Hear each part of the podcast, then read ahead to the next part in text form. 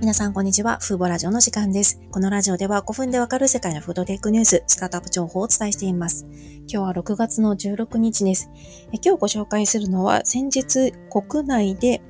培養肉を上司するための法整備の確立を目指す議員連盟が発足したというニュースです。その前に一つお知らせといいますか、ご連絡なんですけれども、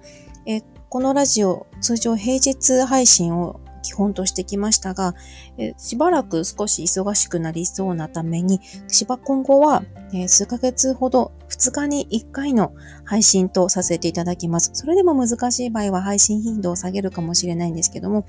当面は2日に1回の配信に変更をさせていただきます。そして今日のテーマですが、13日に自民党の有志議員による細胞農業によるサステナブル社会推進議員連盟が発足しました。これは国内で培養肉を聴取するための法整備確立を目指すものです。まず最初のアクションとして3月に日清食品と東京大学が培養肉の試食を実施しましたが、あれは研究者に限られたものでしたので、今後は研究者以外の一般の消費者も試食に参加できるように、年内に法案または提言の提出を目指すということです。これは大きな一歩ですよね。今回の議員連盟が発足したことで、業界団体からの様々な提言を政府に届けるルートが出来上がったことになります。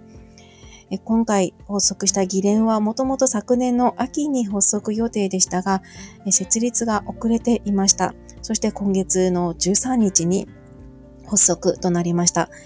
で海外では今、シンガポールでは培養肉が屋台やレストラン、またデリバリーでも提供されていますし、アメリカでは年内の認可取得に向けて様々な企業がすでに工場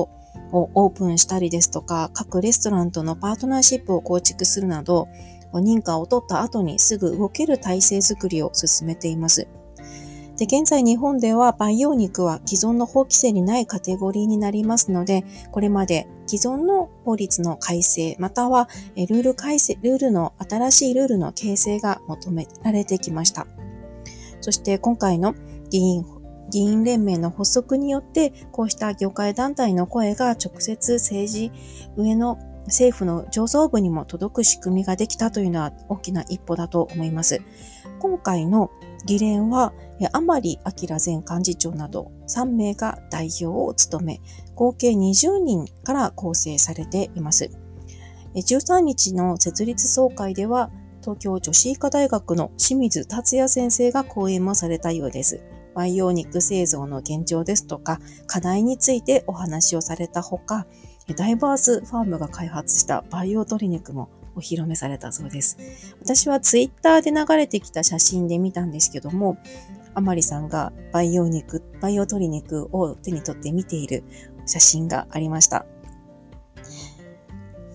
今回の発足によって国内で培養肉をはじめとする社会農業のあ細胞農業の社会実装が加速していくといいなと思いました。で動物の体の外で細胞を培養してできる培養肉は、畜産とはそもそも生産方法が異なりますので、最初にこれを聞いた消費者というのは拒絶する人もいると考えられます。そこで社会実装していくためには、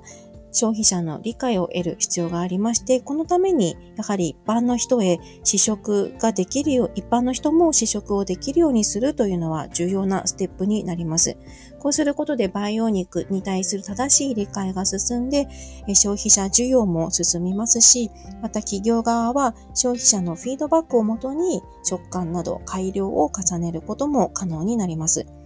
何よりこう工場の生産施設の中で少ない資源で効率的に食料を生産できる培養肉というのは日本の食料安全保障に寄与するものであり産業競争力の強化にもつながります。シンガポールなどの国ではこう国が食料の9割を輸入に依存しているために、こういった、こうした輸入依存からの脱却を目指してフードテックに力を入れているんですよね。で、今年発生したウクライナ情勢を見ていると、個人的にはもうちょっと早くにこの議連が発足して日本でも動きが